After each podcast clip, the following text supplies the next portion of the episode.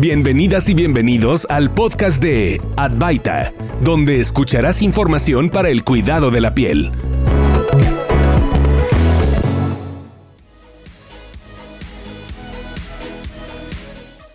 Bienvenidos a Advaita, el podcast para el cuidado de la piel que resolverá todas médicas de la mano de especialistas. En esta nueva emisión tenemos con nosotros al doctor Yuri Igor López Carrera, dermatólogo pediatra, y en esta ocasión vamos a abordar un padecimiento de la piel de gran interés para todo el público. Pues este se presenta frecuentemente en niños, pero también puede afectar a los adultos y en ocasiones no se le da la debida atención. La dermatitis atópica puede aparecer en cualquier persona, por lo que es sumamente importante conocer más detalles de esta patología y saber qué debemos hacer. Doctor Yuri Igor, para contextualizar a la audiencia, ¿nos podría explicar qué es la dermatitis atópica? Claro, gracias por la invitación antes que nada. Y bueno, la dermatitis atópica es una enfermedad inmunológica que principalmente tiene sus características o su expresión directamente en la piel. Esto va a presentar enrojecimiento, va a presentar mucha comezón y el paciente necesita muchos cuidados especiales. Eh, la dermatitis atópica como tal es una enfermedad que no tiene cura, que es una cuestión inmunológica que va a ir cambiando poco a poco y que en algunas ocasiones los pacientes algo que van a tener es que estas expresiones disminuyen con el tiempo pero siempre van a tener alguna característica en su piel, ¿no? La piel casi siempre va a estar seca y van a presentar o van a tener la necesidad de utilizar principalmente emolientes. La dermatitis atópica además es parte de algo que nosotros le llamamos la marcha atópica. La marcha atópica es que el paciente empieza con dermatitis atópica de chiquito, de ahí va cambiando, empieza a presentar también algunas alergias alimentarias, llega a tener rinitis alérgica y finalmente puede presentar asma. Esto se da más lógicamente en las dermatitis atópicas severas, pero bueno, tenemos que conocer también esta marcha atópica porque todos los pacientes tienen algún riesgo de presentar cuestiones alérgicas en algún momento de su vida. ¿Nos podría explicar por qué ocurre o cuál es la causa de esta enfermedad? Es una cuestión completamente genética. Si tu mamá, papá, tíos, hermanos ya tenían alguna de estas enfermedades que ya les mencioné previamente, tú tienes mayores riesgos de irla presentando. Entonces, cuando la piel ya tiene toda esta respuesta a, los alergenos que podemos tener del medio externo o desde adentro por cuestiones inflamatorias, vamos a tener una alteración en la estructura de la piel. La piel nosotros la podemos ver como el cemento y, y los ladrillitos y que esos ladrillos son los queratinocitos que deberíamos de tener de forma adecuada y el cemento los va pegando juntos uno al otro. El detalle aquí también es que estos pacientitos tienen alteración tanto en el cemento como en los ladrillos y está afectado y eso deja entrar muchos alergenos del medio externo y va a ocasionar inflamación a largo plazo en nuestros pacientes. Por eso es que esta enfermedad no tiene cura. Tendríamos que hacer muchas cosas para que esta piel esté mejor y como ellos no producen la grasita normal del cuerpo, pues lógicamente siempre van a estar muy secos y es parte de lo que nosotros siempre debemos ayudar al paciente a hidratarse. Doctor, ¿hay algún factor que nos pueda predisponer a padecer dermatitis atópica?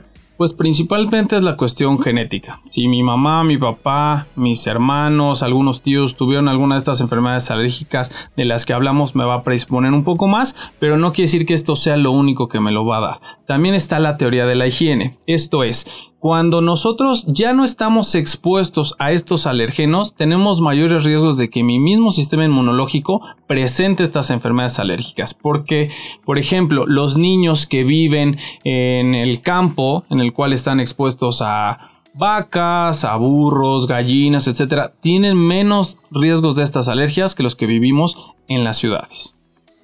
¿Cómo se manifiesta la enfermedad? ¿Qué síntomas pueden presentar las personas que padecen dermatitis atópica? Pues estos pacientes lo que tienen principalmente es inflamación de la piel. Hay zonas rojas, hay zonas eh, las cuales son excoriadas, principalmente dependiendo la edad de presentación de cada uno de los pacientes. Por ejemplo, los pacientes muy pequeñitos, menores de dos años, las zonas típicas van a ser en los pliegues de extensión y en las más grandecitos en los pliegues de flexión, ya los más grandes, por ejemplo, en zonas típicas como palmas, plantas, cuello, ya son zonas como más específicas en las cuales lo que vamos a encontrar más en los grandes es zonas engrosadas y en los chiquitos es esto que se le llamaba eczema, que es la piel que llora. Una pregunta que siempre surge es eh, explicar la importancia de cuándo debemos ir al médico o en qué momento tenemos que ir a revisión? Pues si nosotros ya tenemos conocimiento que en la familia hay alguien que presenta este tipo de enfermedades y el pacientito o pacientita están teniendo alguna característica que me haga pensar que puede ser la enfermedad, vale la pena que vayan con el médico, eh, con su pediatra, con el dermatólogo, dermatólogo pediatra, alergólogos también pueden atender muy bien esta cuestión y otra cosa muy importante es cuando ya está afectando la calidad de vida, ¿no? El paciente de repente se rasca demasiado, ya no duerme, los papás no duermen, entonces esto es un problema el cual se tiene que quitar para evitar un problema mayor en la dinámica familiar. Cuando un paciente ya ha sido diagnosticado con dermatitis atópica, ¿qué sigue y cuáles serían las recomendaciones de tratamiento?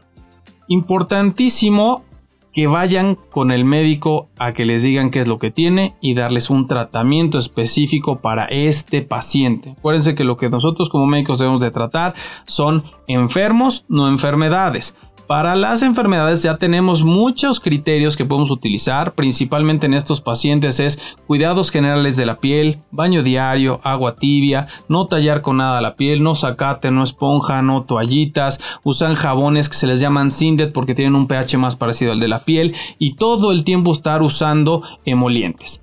Y ya que el paciente no está mejorando con este tipo de cuidados generales, lo que vamos a dar es un tratamiento desinflamatorio. Principalmente se pueden dar dos tipos, los medicamentos esteroideos y los no esteroideos. Los que no son esteroideos, por ejemplo, uno de los más importantes y que a mí me gusta más utilizar tanto en niños como adultos porque lo puedo utilizar en tiempos muy largos, es el tacrolimus. El tacrolimus viene en dos diferentes presentaciones, 0.03% para mayores de 2 años y 0.1% que es para mayores de 12 años y lo podemos utilizar muy bien en todas las edades y en todos los pacientes. ¿Este medicamento puede ser indicado a cualquier tipo de paciente? En general sí, aunque si ustedes leen por ejemplo las cajitas, la indicación del 0.03% es a partir de los dos años, como lo acabo de mencionar. La verdad es que no se hace estudios en pacientes más chiquitos de forma general y por eso no se les recomienda, pero en la práctica privada en la que yo veo muchos pacientes con dermatitis atópica he utilizado al 0.03% y los pacientes les va muy bien, siendo el paciente indicado en el momento indicado.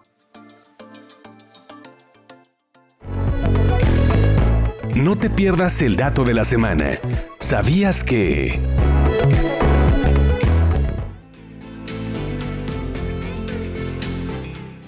En nuestro país, más de 4 millones de mexicanos sufren dermatitis atópica moderada a grave y las causas de esta enfermedad varían según el tipo y los desencadenantes que la provocan.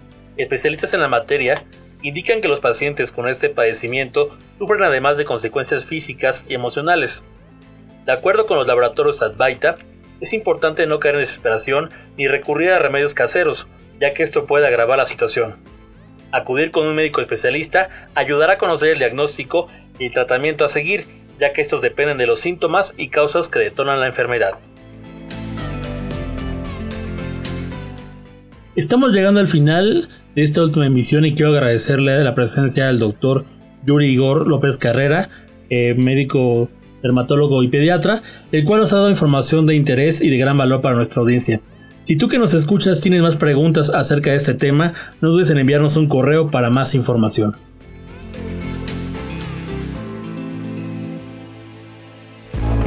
No olvides compartir este podcast y si tienes más preguntas acerca de este tema, no dudes en enviar un correo a contacto2 para más información.